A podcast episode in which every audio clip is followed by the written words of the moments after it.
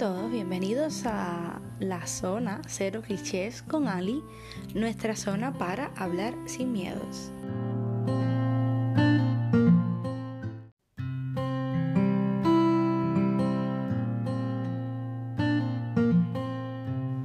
Hoy es martes de trastorno y es día de hablar sobre enfermedades mentales. Como ya saben, siempre mm, conversamos al respecto por acá, porque es bueno conocer sobre este tipo de temas con tantos estigmas y prejuicios a su alrededor. Lo importante es en un primer plano comprender que son personas enfermas, no personas descaradas, no están echando con la cara ni aprovechándose. Por lo tanto, partiendo de ahí, tengamos en nuestras vidas o no a personas con este tipo de enfermedades, es necesario aprender sobre sus peculiaridades para ganar en comprensión, empatía.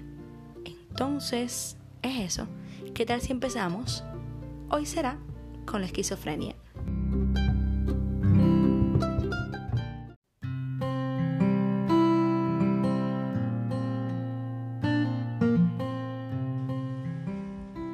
Esquizofrenia. Esquizo, fragmentado, freno, mente. ¿Qué es la esquizofrenia? Bueno, es una afección de tipo psicótica con una enorme trascendencia médico-social. Recuerden que cuando decimos psicótica nos referimos al nivel de funcionamiento, donde hay un rompimiento con la realidad. La esquizofrenia tiene un comienzo temprano e insidioso afecta las esferas del pensamiento, las emociones, el comportamiento. Tiene una evolución crónica que conduce con frecuencia a un deterioro importante de la personalidad. Es decir, mientras la persona sufra más crisis, más deterioro va experimentando y en esos periodos de normalidad entre crisis, pues el funcionamiento de la personalidad será menos normal, por decirlo de alguna manera para que entiendan. Los factores genéticos tienen un papel importante en la aparición o desarrollo de esta enfermedad. Pero también son importantes los factores psicosociales y otras noxas tóxicas, infecciosas y traumáticas o físicas que pueden actuar como desencadenantes. Normalmente la enfermedad aparece entre los 15 y 25 años de edad. Síntomas principales, bueno, ideas delirantes y alucinaciones. Si existe un diagnóstico a tiempo y el tratamiento es cumplido a cabalidad, se reduce la posibilidad de crisis, por lo tanto ese deterioro de la personalidad del cual hablábamos se vería reducido.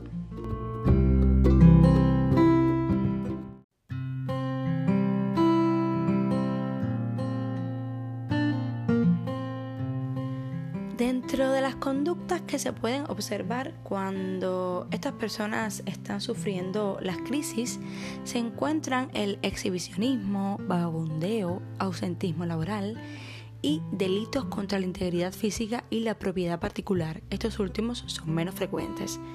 Existen diferentes formas de esquizofrenia, la paranoide, la hebefrénica, catatónica y la simple. Todas tienen características diferentes. La más vista sería la paranoide, donde los síntomas principales serían las ideas delirantes de daño, perjuicio, entre otras de similar naturaleza.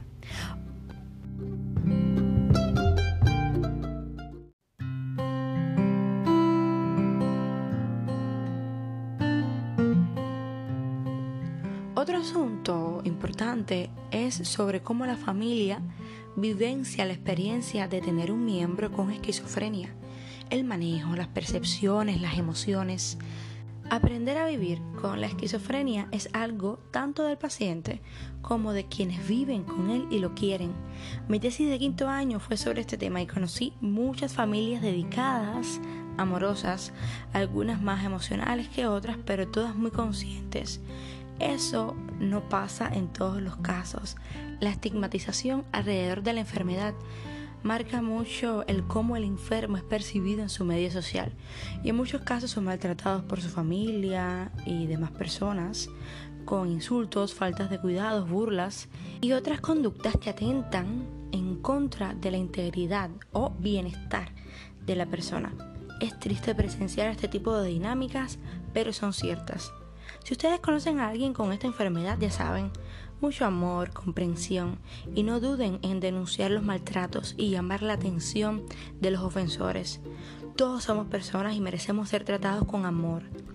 Piensen que si nosotros gozamos de buena salud mental y otros no, lo mínimo que podemos hacer es ayudar a esas personas que no gozan con tanta suerte y funcionar de alguna manera como puentes hacia esa vida con la cual les es difícil relacionarse de manera adecuada, la respuesta siempre será amor.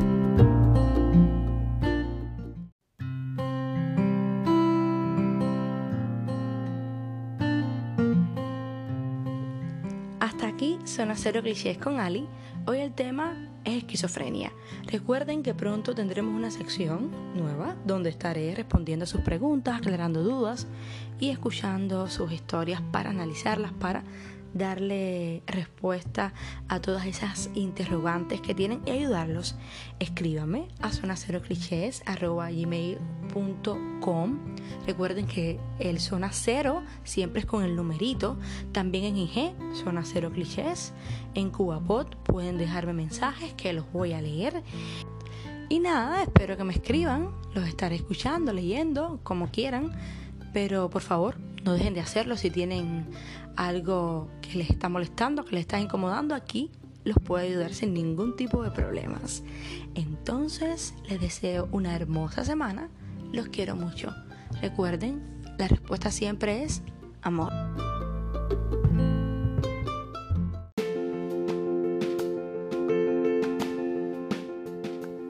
Pero, pero, aún no termino.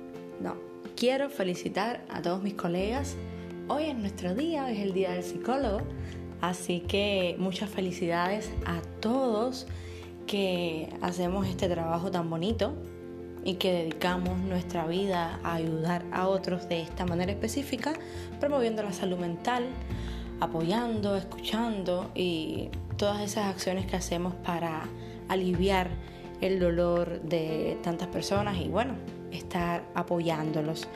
Muchas felicidades a todos mis amigos hermosos que estudiaron conmigo. Y nada, ojalá que sigamos en la labor y que cada vez nos hagamos mejores profesionales, claro que sí, ¿por qué no? Y siempre contar con toda la gente linda que cree en nuestro trabajo y que acude a nosotros para poder sanar. Ahora sí, nos vemos y a disfrutar el día. Felicidades psicólogos. Chao.